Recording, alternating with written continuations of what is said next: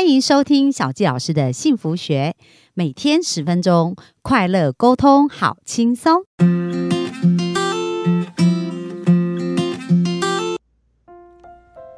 好，欢迎收听小吉老师的幸福学。那今天非常开心，又在空中跟大家见面。那今天要分享的主题呢，其实我个人非常的喜欢。那这一个就是《与成功有约》里面讲到一个非常重要的一个部分，它叫做以终为始。那我觉得我们应该很多人常常有听到这句话，叫做以终为始。这是什么意思呢？其实，在书中一开始他就提到，假设我们今天要去参加一个葬礼，而到了现场，我们发现原来这是。我们自己人生的告别式，那在我们的人生的告别式当中，如果我们有机会听到我们的朋友跟我们家人，跟我们所接触过的一些人，而对我们留下的一些想法跟看法，那我们会希望听到什么呢？那当我们呃根据我们所想听到的事情，开始来规划我们的人生，是不是我们的选择跟我们的想法会不一样呢？所以史蒂芬·科维他在大学教书的时候，他有时候啊也会给学生这样的一个功课，就告诉他们说：如果你的生命只剩下一个学期，那剩下这个学期你会怎么安排你的人生呢？那他发现好多的学生，他们可能就会做不一样的选择。所以在那个学期当中呢，他们就会开始去规划一些不同的事，比如说他们会开始定期的打电话给父母。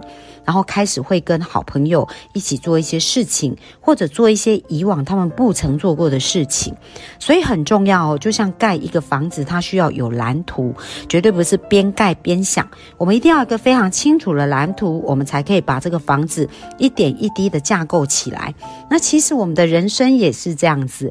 如果我们想要我们的人生呢，在离开的时候没有遗憾，那我们应该要先以终点。开始来想，我们想得到什么样的一个结果？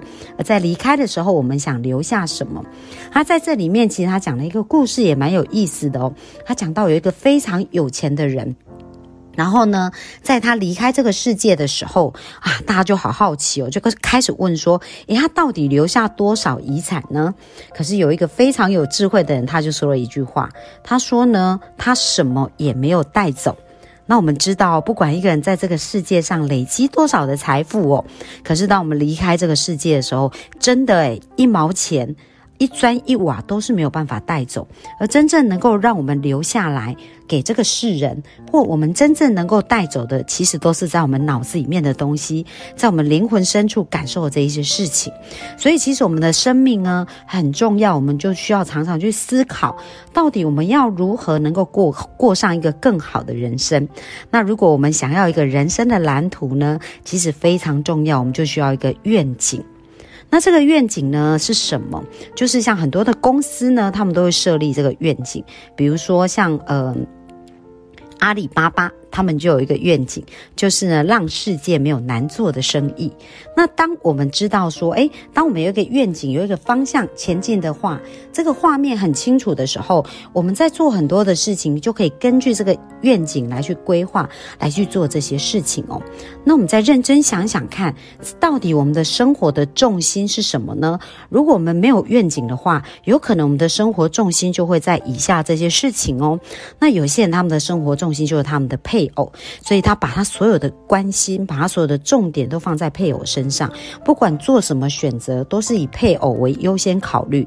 那各位，我们想想看，如果我们的呃重点是在对方身上，那如果有一个人是这样对你，你会感觉到什么？会不会有一种压力跟失衡的感觉呢？那有一些人呢，他们的重心可能是在家庭，所以他所有事情都以家庭为重。所以如果他在面临工作的选择，比如说需要加班啊，或者需要做升迁，而跟他的家庭有影响的时候，他可能就会选择家庭。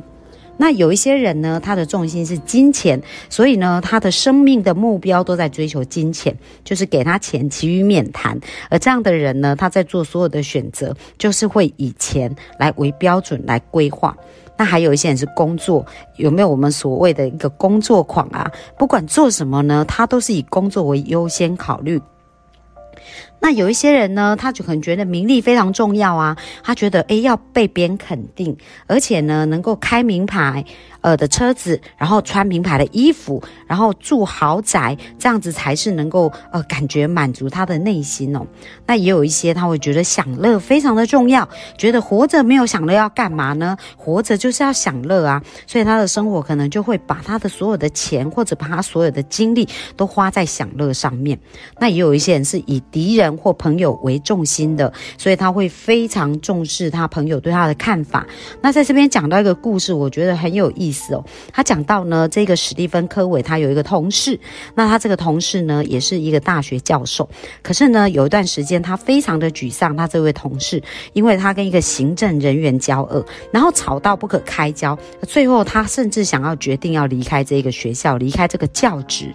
那这时候呢，史蒂芬科伟就问他啦，他说：“你离开这个工作的原因，是不是因为这一个行政人员的关系呀？”然后他的朋友说：“当然啦，这个人真的搞得我很烦呢。而且如果我继续跟他当同事，我根本就是会鸡犬不宁，我的生活也不会安宁。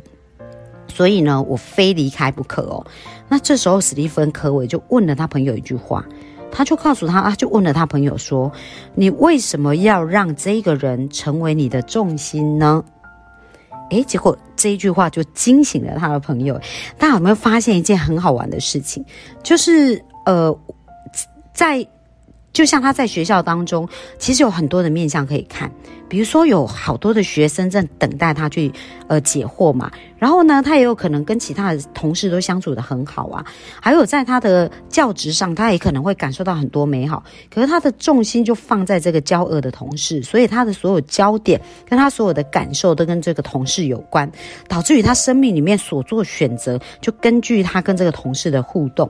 那我们听起来是不是觉得这个感觉好像？很不可思议，而且感觉好像很傻。可是有时候，当人在强烈的情绪的时候，的确就会这样子哦。然后呢，他接下来讲到说，诶，其实有一些人他可能会以宗教为主哦。所以当他以宗教为重心的时候，他可能就会呃把宗教当成最重要。那其余跟宗教有。冲突的呢，他就会选择不要这样做。那比如说呢，像有一些宗教，他们就讲到说，我不可以去当兵，然后甚至要异教联婚。那我就有听过，就是比如说是一个韩国人跟一个法国人，他们从来都没有见过彼此，诶，可是他们因为宗教的配婚，他们就结婚。然后呢，就开始生活哦，所以我们也看到有一些人，当他把宗教当做一个重心的时候，他生活也会有不同的选择。然后另外呢，最后就是谈到自我，以自我为中心。那以自我为中心的这种人哦，可能就是不会有一个很好的人际关系，因为他所有想象都是跟他自己有关系，而他不见得会去考虑别人的想法。那我们认真想想看，不管是以上面为重，任何的一个点来为重心的话，我们生活有没有办法真正的？平衡，那到底要怎么做呢？这也是当时我在看这本书的时候，我的一个问号。那我觉得他讲到一个非常棒，他说，其实我们生活真正的重心应该以原则来做依归。哦，那原则呢？这个原则它因为它是恒久不变的、历久弥新，所以它就像一个真理一样。我们的确是可以遵照这个原则来做选择。比如说呢？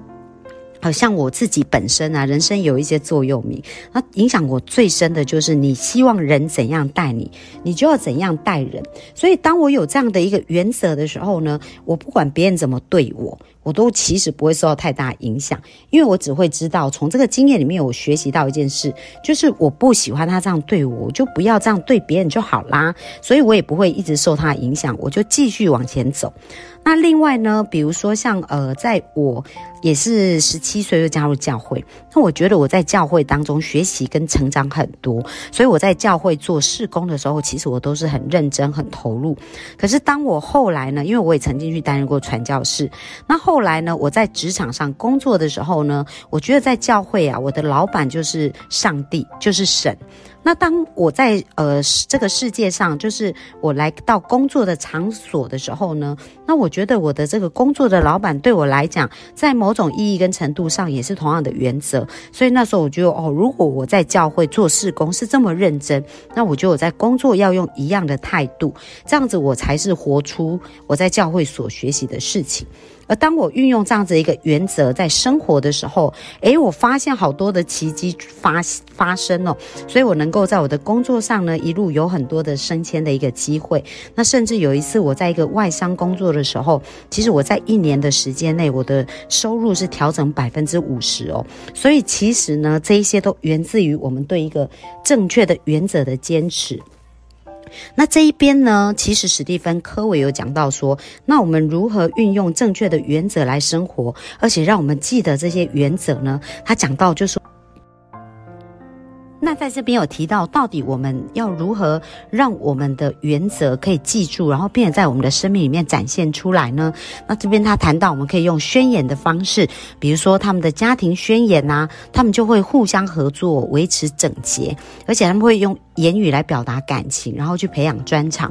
所以呢，这些宣言会放在全家人都看得到地方，而且是全家人一起拟定的宣言。所以他们呢，在做很多事情的行为跟准则，就会非常清楚。的按照这个宣言来进行。那在职场、在工作上，我们也一样可以有这样的宣言哦。就像我刚刚讲的，我在我的工作上，我有这样的原则的时候，我也会朝那个方向前前进。那还有讲到说，诶，像 IBM 这家公司啊，他们的一个工作宣言呢，就是讲到个人尊严、卓越，还有服务。那当每一个人全部上下人都有一贯的想法的时候，其实在做很多的选择，就会呃让我们朝向那个方向。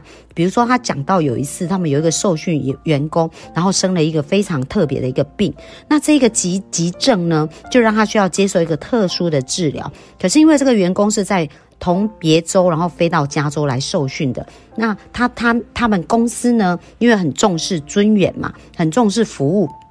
所以他们就想说，诶，那这一个年轻人呢，他的妻子应该会很担心他，所以应该把他送回离他家乡比较近的医院接受治疗，这样他的妻子就可以就近的照顾他。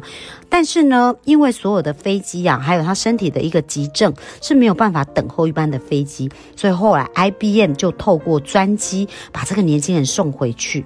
那除了这个例子以外，还有一个饭店的服务也是这样子。那在这家饭店呢，史蒂芬科维讲到，有一次他去住的这个饭店，然后他呃有一些事不是很清楚，就开始问了一个呃在旁边的可能是像打扫的人哦。那这个人一听到他的问题，并没有推脱说哦这我不了解哦，你去问柜台，反而非常热心的就主动帮他解决这个问题。那史蒂芬科维就在想，诶，是只有他吗？还是全部人都是这样？所以他就很有意识的去观察。然后他发现，当他每次有问题，不管问的角色是餐厅的员工，还是客服人员，还是柜台人员，那所有的人都把这样的事情当成自己的责任在处理哦，是不管他的职位高低的。那史蒂芬·科维呢，就问了这个经理，他说：“诶，我觉得你们很特别，为什么你们全公司的人都会持续呃有一致的态度，而且这么愿意服务呢？”那这时候，这一个经理就把他们的公司宣言拿出来。当史蒂芬·科维的看到的时候，哇，他就终于知道为什么。因为在公司宣言里面呢，就是非常重视客户的服务，而且呢，就是负起责任哦。那这一个呃，史蒂芬·科维就特别问这个经理：“请问这个宣言是谁设计的？”然后这个经理说：“是由我们全公司上下的人一起设计出来的，然后包含清洁工或者包含所有的人都是在这里面。”所以，我们看到，其实，在我们生命当中呢，我们一定要愿景。如果没有愿景，其实我们就不知道我们要前进的方向。所以，以终为始，我们把我们的愿景找出来，然后把这个愿景相关的原则写清楚。那当我们有一个清楚的愿景，加上清楚的原则的时候呢，我们发现我们的人生的选择就不用再一再的选择，我们全部都可以根据这个原则，很客观的来做这样子的一个呃决定，跟下一一个。下一步应该做什么？那这样我们就可以有一个很平静的一个心情，不管遇到什么样的事情，我们都知道我们应该如何前进哦。那这是今天给大家的分享，希望对吧大家能够有帮助。那我们今天就到这边喽，拜拜。